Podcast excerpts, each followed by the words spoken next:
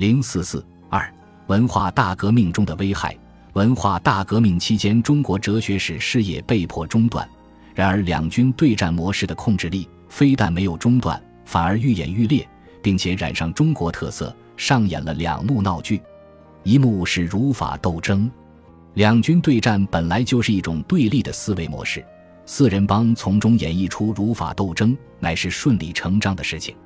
在文化大革命后期，四人帮出于篡党夺权的目的，大搞影射史学，导演出儒法斗争的闹剧。强迫全国人民参与，他们把历史人物分为两类：一类是勇于改革的法家，其中有荀子、秦始皇、韩非、王安石、张居正等人，皆被戴上唯物主义者的桂冠；另一类是复古倒退的儒家，以孔子、孟子、董仲舒、朱熹为代表，皆被赐以唯心主义者的恶事。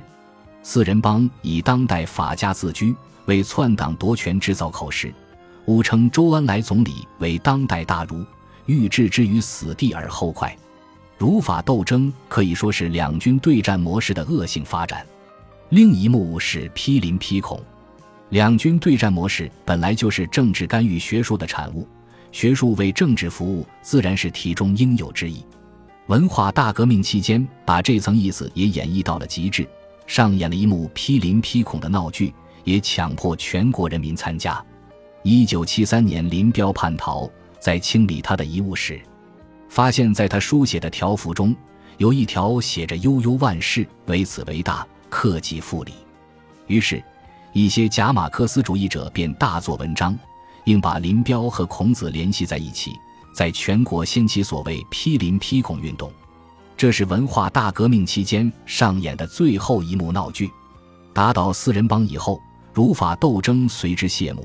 而批林批孔仍在延续，直到一九七八年党的十一届三中全会召开，宣布文化大革命结束，才给这场闹剧画上了句号。本集播放完毕，感谢您的收听，喜欢请订阅加关注，主页有更多精彩内容。